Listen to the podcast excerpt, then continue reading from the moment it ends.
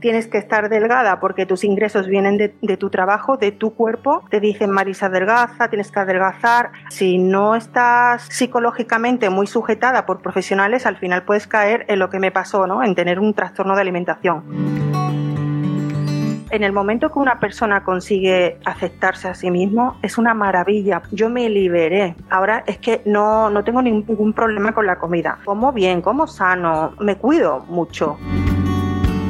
Dejo mi cuerpo ser, ser él, ser como es, no le exijo nada, no lo maltrato, porque creo que me he llevado muchos años de mi vida maltratando a mi, a mi cuerpo. Es horrible pesarte todos los días, saber qué peso más, qué peso menos, una pelea contra la báscula, que al final eso psicológicamente es, es muy doloroso.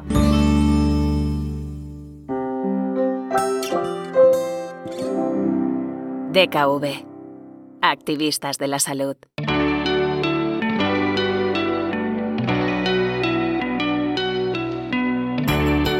Voces activistas historias para inspirar y emocionar.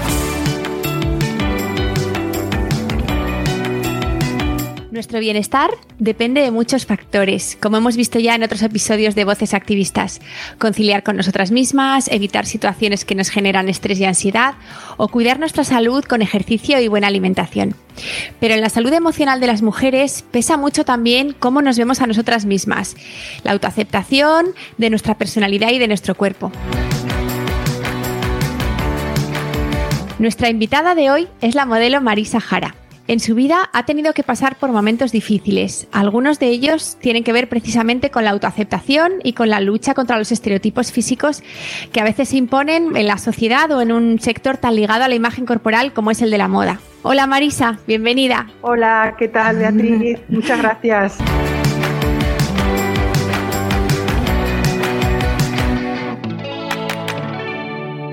Bueno, antes de nada, déjame que te dé la enhorabuena, porque hace poco, justo unos días antes de grabar este podcast, has anunciado que vas a ser mamá por primera vez, ¿verdad? Sí, sí, sí, la verdad es que estoy muy ilusionada, porque bueno, después de buscarlo tantísimo tiempo, pues mira, al final se ha hecho el milagro y ya por fin voy a ser mamá. Qué bien, nos alegramos un montón. Y bueno, esto era algo, ¿verdad?, que, perseguías desde hace tiempo y bueno, los problemas de salud no te lo habían puesto fácil, ¿verdad?, en los últimos años. Pero, pero bueno, has demostrado una fuerza y una resiliencia tremendas hasta que ha llegado el momento. Sí, la verdad es que como he tenido, bueno, diferentes problemas de salud, ¿no?, como la endometriosis, que la verdad es que es un factor bastante negativo para para quedarte embarazada y, bueno, pues entre otros problemas que he tenido como el tumor que tuve y tal, pues sí que me lo han puesto bastante difícil, ¿no? Pero bueno, gracias a Dios pues eh, recurrí a una clínica de fertilidad y, y ha salido todo vamos, a la perfección. Qué bien, pues nos alegramos un montón que se hayan ido superando todos esos problemas y que, bueno, ahora vayas a haber cumplido tu sueño. Nos alegramos mucho. Muchas gracias. Y bueno, ser madre la verdad es que cambia radicalmente pues tu perspectiva de vida, tus prioridades, ¿verdad? Ahora que ya estás en el camino de convertirte en madre, ¿ves ahora más lejanos aquellos problemas que, tuviste hace años, ¿no? Cuando eras una modelo convencional, ¿no? ¿Y cómo, te afectaba? ¿Cómo era tu cuerpo? ¿Lo ves ahora más lejano? Claro que sí, porque yo creo que todas las mujeres pasamos por diferentes etapas de nuestra vida y lo que ahora mis 41 años es mi prioridad pues a los 20, 18, 15, 30 no, no la era, ¿no? No lo era. Entonces, eh, antes, bueno, pues al ser modelo convencional tenía evidentemente una presión por parte de la industria de la moda que tenía que estar bajo mm, la, mm, mm, la, talla 36, incluso a veces la 34, y tenía una presión, unas exigencias, y entonces pues eran eran momentos muy diferentes a los que estoy viviendo ahora, ¿no? Ahora no, no tiene absolutamente nada que ver. O sea, eh, mi cuerpo ha cambiado muchísimo y, y bueno, cosa que, que la verdad es que he aprendido a aceptarlo a la perfección, ¿no? Me ha costado, pero he aprendido a aceptarlo. Qué bien, la verdad es que esa autoaceptación, ¿no? De la que, de la que hablas siempre y la que, de la cual eres imagen, la verdad es que ha servido de, muchísima inspiración a otras mujeres, ¿no? ¿Cómo lo has conseguido? ¿Cómo has conseguido superar tú esa, esa autoaceptación para sentirte a gusto con tu, con tu forma, tu constitución? Pues la verdad es que no es nada fácil. Eh, a mí, yo, por ejemplo, eh, estuve, en, estuve, acudí a, a terapeutas, a profesionales, ¿no? Y me ayudaron muchísimo a, a intentar, pues, eh, quererme a mí misma y, y verme bien en, en, mi nuevo cuerpo, ¿no? En el, en el, en el cuerpo que tenía, porque yo, pues, había pasado por problemas de, de trastornos de alimentación, había engordado, entonces es un, es un camino largo que recorrer porque tienes que tienes que aceptarte eh, tu nuevo cuerpo y, no es fácil. Entonces, los profesionales me ayudaron muchísimo a hacer terapia en grupo. Eh, luego, no sé, yo misma, ¿no? Día a día, aprender a quererme, a querer mi cuerpo y a decir, bueno, pero si es que estoy increíble, me siento guapa, me siento bien. las curvas que tengo mm, las tengo que llevar con, con alegría, con, con, seguridad, ¿no? Porque creo que eh, la seguridad en una misma es súper importante. Y luego darte cuenta de que eh, en, la, en la diferencia, ¿no? Mm, de cada persona reside su poder hay tantos cuerpos como personas, ¿no? Y cada uno es precioso, pero claro, cada uno hay que, ver, no, es como el de al lado, ni tiene los mismos patrones, pero puede ser igualmente bonito, ¿no? Y el tuyo, pues oye, es espectacular tal y como es, pero es verdad que a veces cuesta darse cuenta, ¿no? del potencial que tiene nuestro cuerpo porque siempre estamos comparándolos con, con la normativa, ¿no? O con lo que sale en publicidad. Y claro, me imagino que en tu caso, al estar metida en el mundo de la moda, sería mucho más difícil, ¿no? Intentar superar esta, esta barrera mental que tenías, ¿verdad? Claro que sí, porque bueno, yo tenía pues ese handicap de que me dedicaba a, la, a, la, moda. Ese era mi trabajo, esa era mi forma de, de, de ganar mis ingresos. Entonces, claro, cuando tú tienes un problema eh, que, que, estás luchando contra, contra tu constitución, pero es que encima tienes que estar delgada porque tus ingresos vienen de, de ahí, de tu trabajo, de tu cuerpo, es muy complicado es muy complicado y tienes mucha presión porque te dicen Marisa adelgaza, tienes que adelgazar, has adelgazado pero te dicen que adelgaces más, nunca es suficiente. Entonces, al final, eh, si no estás mmm, psicológicamente muy sujetada por profesionales, al final puedes caer en lo que me pasó, ¿no? En tener un trastorno de alimentación, que creo que es lo que, eh, bueno, por lo que, por lo que estoy luchando ahora es por lo que mmm, intentar, ¿no? Pues dar, mm, desde mi punto de vista de lo que yo he vivido, intentar dar consejos y y bueno, y, que eso, que haya, que cada uno tengamos aceptación a, a, nuestro cuerpo y a nosotros mismos, porque es que al final mm, no podemos estar, no podemos vivir todo el mundo en un, en un, en una misma talla, en un mismo cuerpo, ¿no? Claro, en este caso tú la verdad es que te has acompañado muy bien, ¿no? De gente que te ha ayudado, de profesionales, ¿no? Que te han ayudado. Pero es verdad que, claro, al final el llegar a ese momento de autoaceptación de la propia constitución y también de dejar de luchar ya contra la báscula, ¿no? Una vez que dices, bueno, pues este es mi cuerpo, es así y bueno, esta, son, esta es mi figura y, y esta es con lo que, con lo que voy a trabajar, ¿no? Y la que voy a defender. La verdad es que eso eh, es un poco lo que te hace, ¿verdad? Es el momento de, de curación emocional ¿Qué es lo que hace que, que, superes pues, trastornos alimenticios, cosas que estaban dañando tu salud? Eso, mira, en el momento que una persona consigue eh, aceptarse a sí mismo, es una maravilla, porque es una liberación. O sea, yo me liberé, porque eh, ahora que eh, no, que, que, tengo más talla, que tengo, mm, que estoy con más curvas y tal. Eh, ahora es que no, no tengo ningún problema con la comida, no tengo ningún problema con el peso, eh, como bien, como sano, mm, o sea, me cuido, me cuido mucho, pero, pero dejo mi cuerpo ser, ser él, ser como es, no le exijo nada,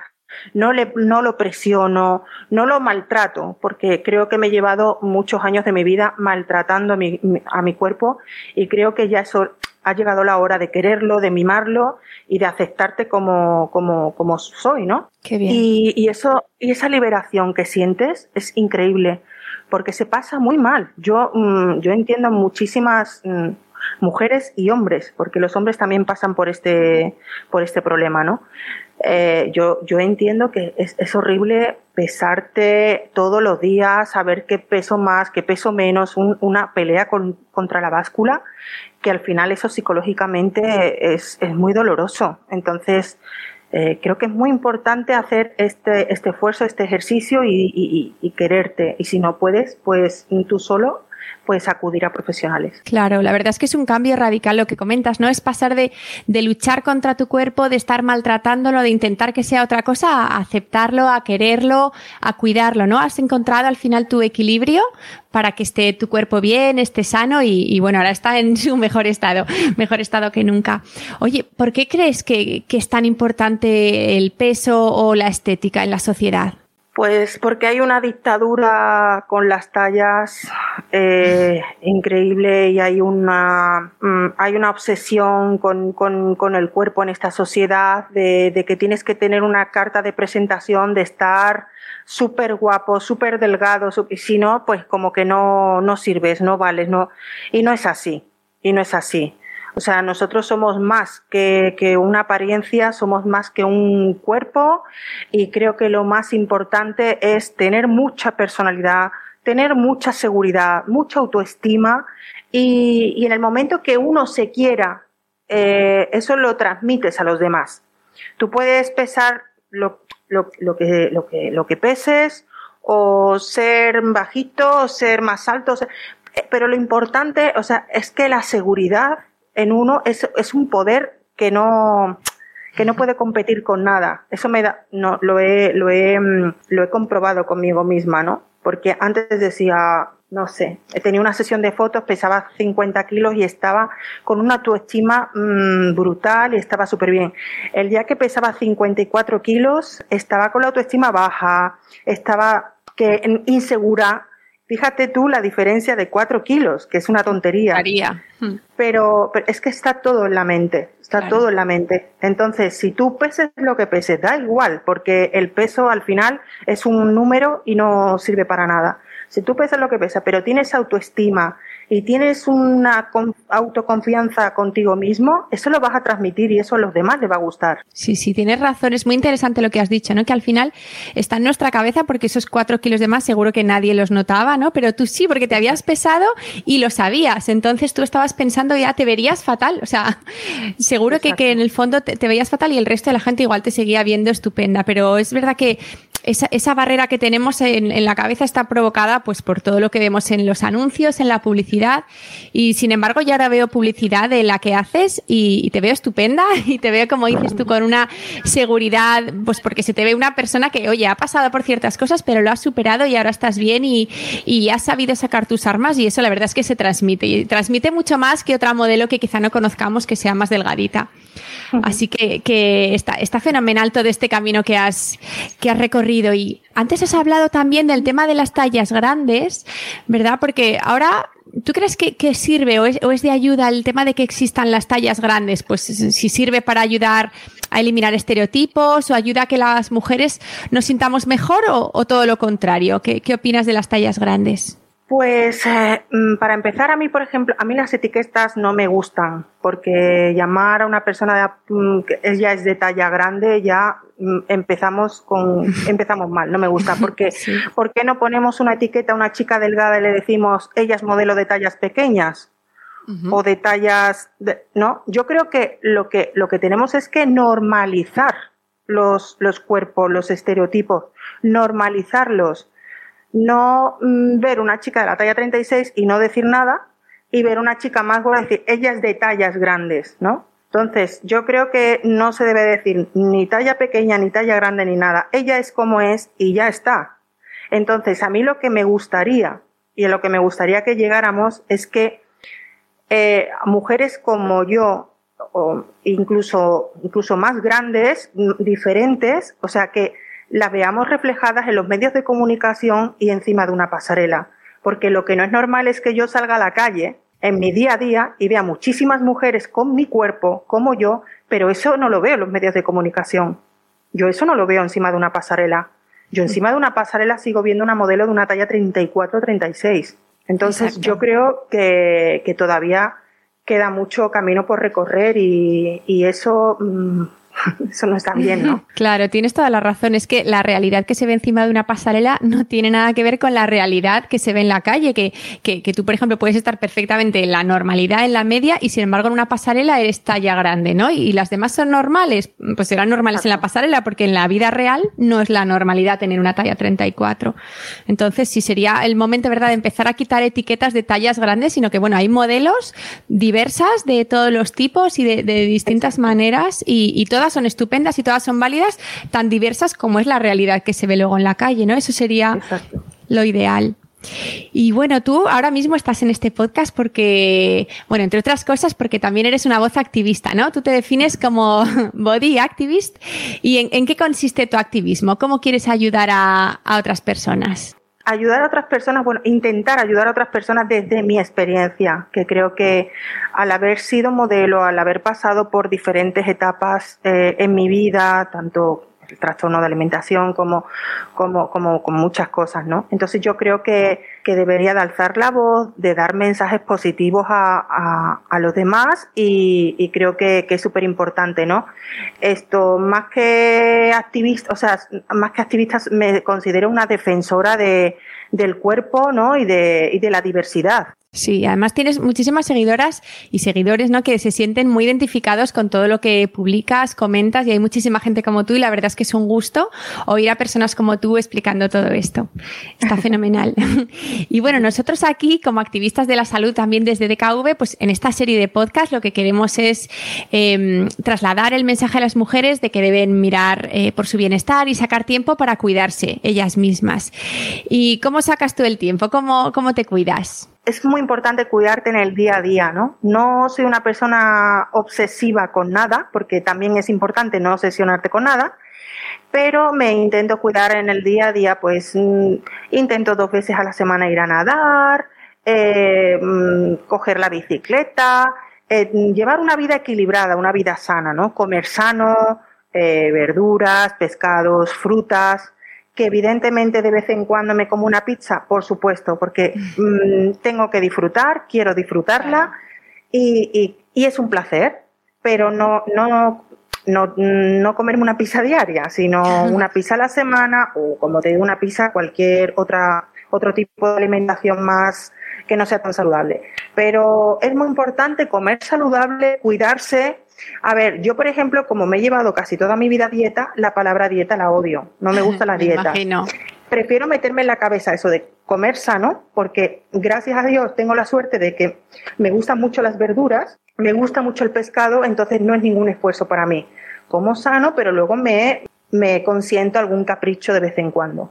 Entonces creo que también, también es muy importante practicar, por ejemplo, el yoga es buenísimo. Yo voy a mi psicóloga todas las semanas, también es buenísimo. Entonces, mm, todo lo que puedas aportar a tu mente y a tu cuerpo, mm, increíble. Exacto, muy bien. Nos has dado una visión muy completa, ¿no? Porque es importante cuidarse, pues, tanto física como emocionalmente, ¿verdad? Para sentirnos completas y bien y a gusto con nuestro cuerpo y con todo nuestro interior. Pues Marisa, ha sido un placer por todo lo que nos has contado y muchísimas gracias por seguir sirviendo de inspiración a, tantas personas eh, y por lo bien que haces tu papel. Y bueno, te deseamos que vaya todo fenomenal, que tu maternidad vaya, vaya todo genial y, y nada, un abrazo enorme y bueno, muchas gracias por estar con nosotros. A vosotros, un placer.